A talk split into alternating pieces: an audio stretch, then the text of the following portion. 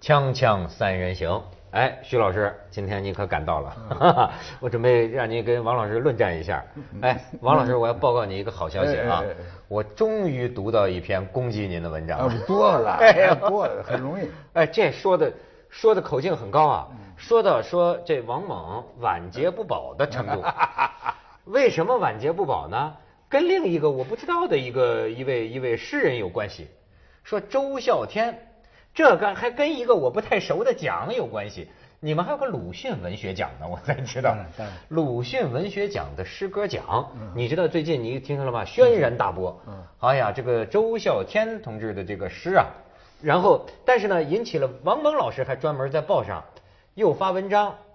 说讥赏，说周孝天写的诗那叫激越绝伦，有些词儿就是成到绝唱这个程度。但是呢，我又看到有些现代的一些诗人攻击王蒙老师，说说王蒙对于这个诗啊，他本身就是一外行。 行了，我的任务完成了，接下来该您了挑拨离间的挑拨离间，没没没 没挑拨离间完成挑了动我群众没有斗没有群众我我呀，我是想请教一下这徐老师，嗯因为他毕竟啊，哎，也可能有更更这个超然的，或者是哎对你这中文系主任呢更哎更优雅的这种认识。我对想我想周孝天的那嗯个，因为引起争论了以后，我我看了一下，看了一下超出我的评论范围。怎么说？因为因为他好像是用旧体诗的格式，嗯但是写的是现在当前的什么新闻啊，对什么事对件，他都都应景写。是是我我我得承认啊，这个我对于这个旧体诗啊，嗯我这个能力，我们这一代人的知识结构的局限，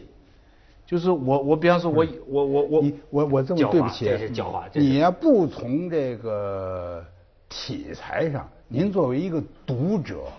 您也不作为专家，嗯您作为一个文学的读者，比如你看上这么一首诗，你看不下去，这是一种反应；嗯看不懂，这是一种反应。看着以后觉得很恶心、很反感，这也是一种反嗯应。哎，或者觉得哎写的真有意思，这也是一种反应。这和您的专业知识一点儿关系都没有。我的您只要是呃识字就行，嗯除非说这里的大部分字不认识，那是另外的问题。我我我有我有偏见，我的偏见是旧体诗呢，就是我会用一套旧体诗的标准去读，对就平平仄仄啊之类的这样去读。我自己呢，呃，我我有一年呢，我在欧洲碰到九十四岁的刘海粟，嗯，我有机会跟他相处一个下午。我们当时找不到共同语言，我不知道说什么，他也不知道我是谁，我当然谁知道碰到谁刘海粟，刘海粟哦，刘海粟，啊，这个画家，那他九十四岁了。结果呢，呃，我们找到了共同话题，就是郁达夫，他跟郁达夫是好朋友。哦我呢，好坏写过一本书，第一本书，他呢就跟我讲，郁达夫啊，小说不怎么样，散文也一般，旧体诗是最好的。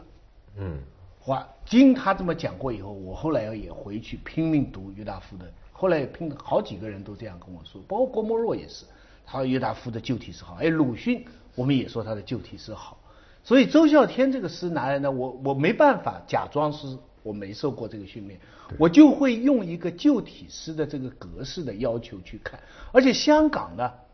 一直存在这么一个文体。我的同事啊，他们有不写新诗，他们就写旧体诗。嗯，那好坏我也是很难判断。我曾经还担任过这样的工作，要评论他们的成果。我当时也是这样说，我说我们的这个知识局限，你叫我评戴望舒行、李金发行，啊，卞之琳行，但是你一来旧体诗，你比方说郁达夫的旧体诗到底好在哪里？不是，徐老师，我觉得你这说的太绕了，我就说说，就是说我看见了这个之后，哎，咱要是这个这个东西有一个有一个成语叫断章取义，对吗？是好，我他们网上都在骂这个周孝天的诗，啪，我最初一看头四句，呃炎黄子孙奔八亿，不蒸馒头争口气，哎。我一看这个，就我那就是打油诗了，嗯打油诗对吧？打这油诗嗯就是打油顺口溜啊。他哎这个诗是写一个邓邓稼先歌，嗯对对对邓稼先歌。哎，但是然后呢，我再往下看，它不是只有这两句，对吧？我呢也有点理解王蒙老师说好的这个意思，他就开咱咱这就怎么说吧，这个这个本身啊，你看我没资格，反倒可以瞎说啊。呃，本身咱先按一个什么什么观点来看这个问题呢？比方说，我就我就说画儿，在这个画里边儿，中国这个画里边儿一般也有两种观点，呃，有有一种观点叫笔墨当随时代，就是说，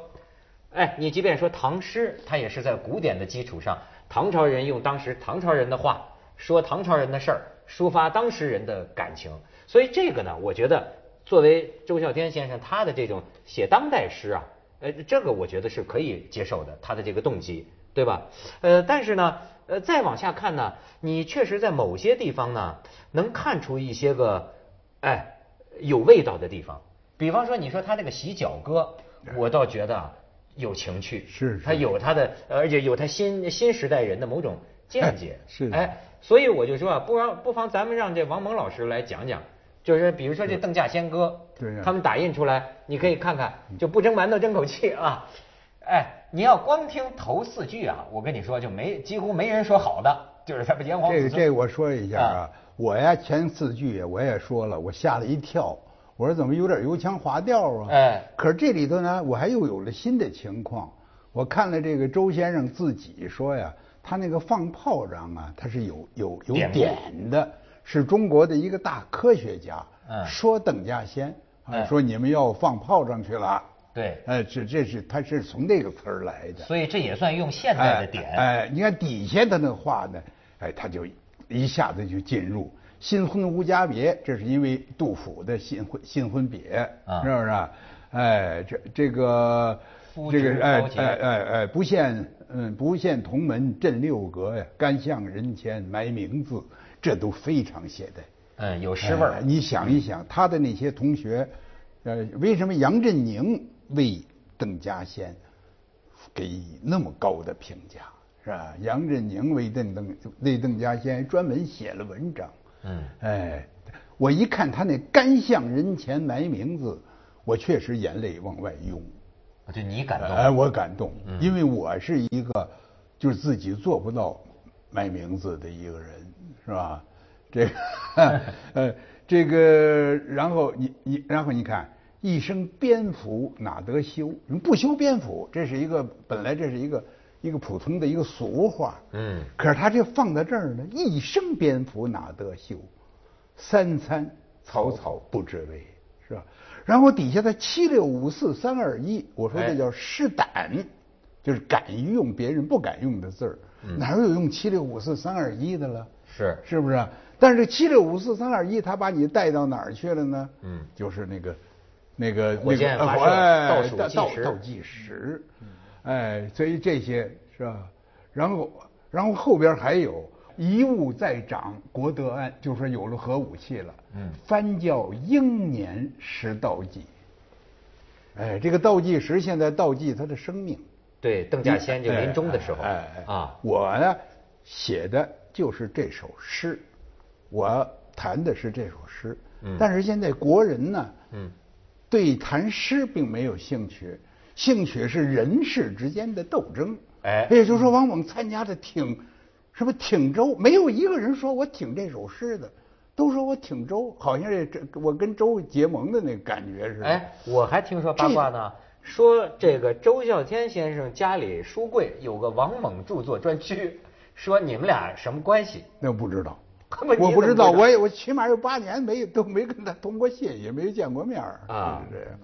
哎，所以这个这个是一个很有意思的一个文化现象。嗯当年呢，那个金克木老先生啊，他有一个词儿把我震了。嗯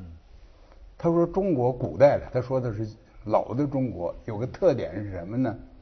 哎，叫做官场无政治，呃，情场无爱情，文场无文学，商场无竞争。这个他从哪儿来的这个词儿我不知道，但是我觉得太厉害了这个嗯话。什么叫官场无政治呢？政治你本来是为国家操心是纲纲领了，嗯你没有纲领，但是只管人事。我今天跟你结盟，明天我跟呃徐徐结盟，后天我俩把你们俩全蹬了，再大后天就把你们俩都拉过来。这它是中国，它是一个一个人事人事问题，文坛也现在变成了人事问题，是不是啊？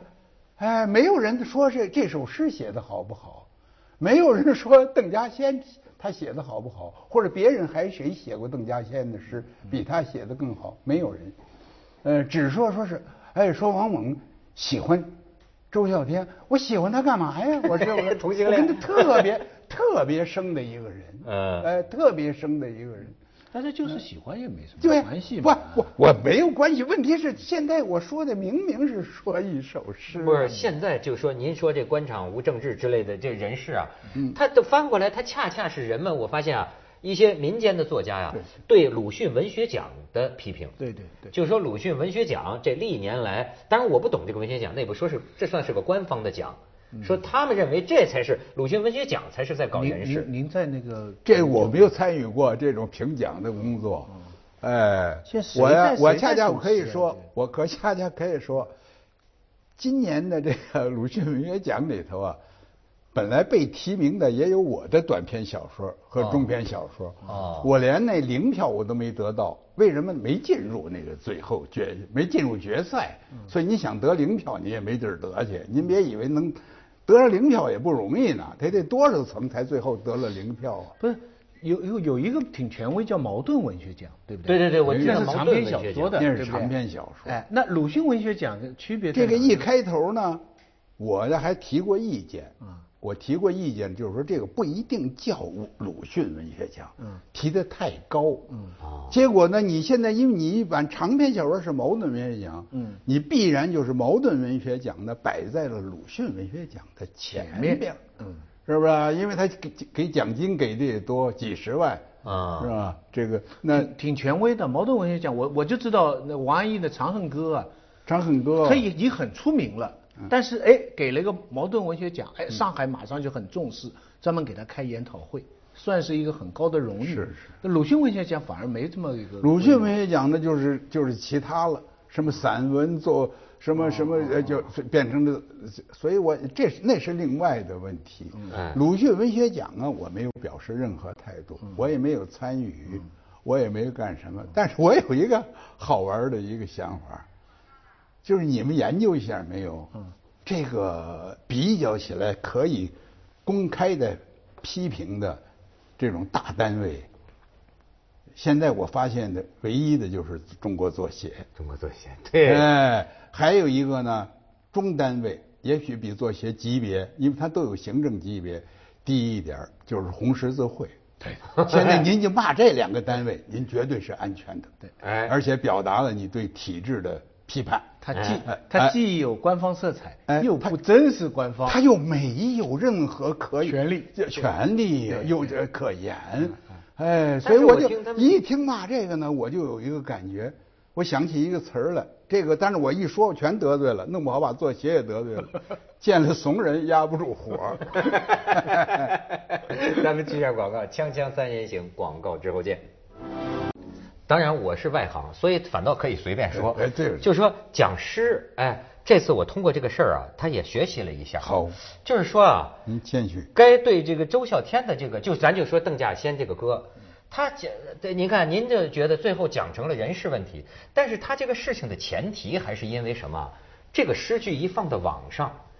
几对了乎大家就觉得这太可笑了。放放了四句，对，放肆就觉得这东西叫诗，首先还是大家贬低这个诗。后后来我说啊，那这个诗啊，刚才你看到有些字句啊，其实是很不雅错的，很雅是有很雅雅的的的东西。呃，让我联想到另一件事儿，就是啊，这个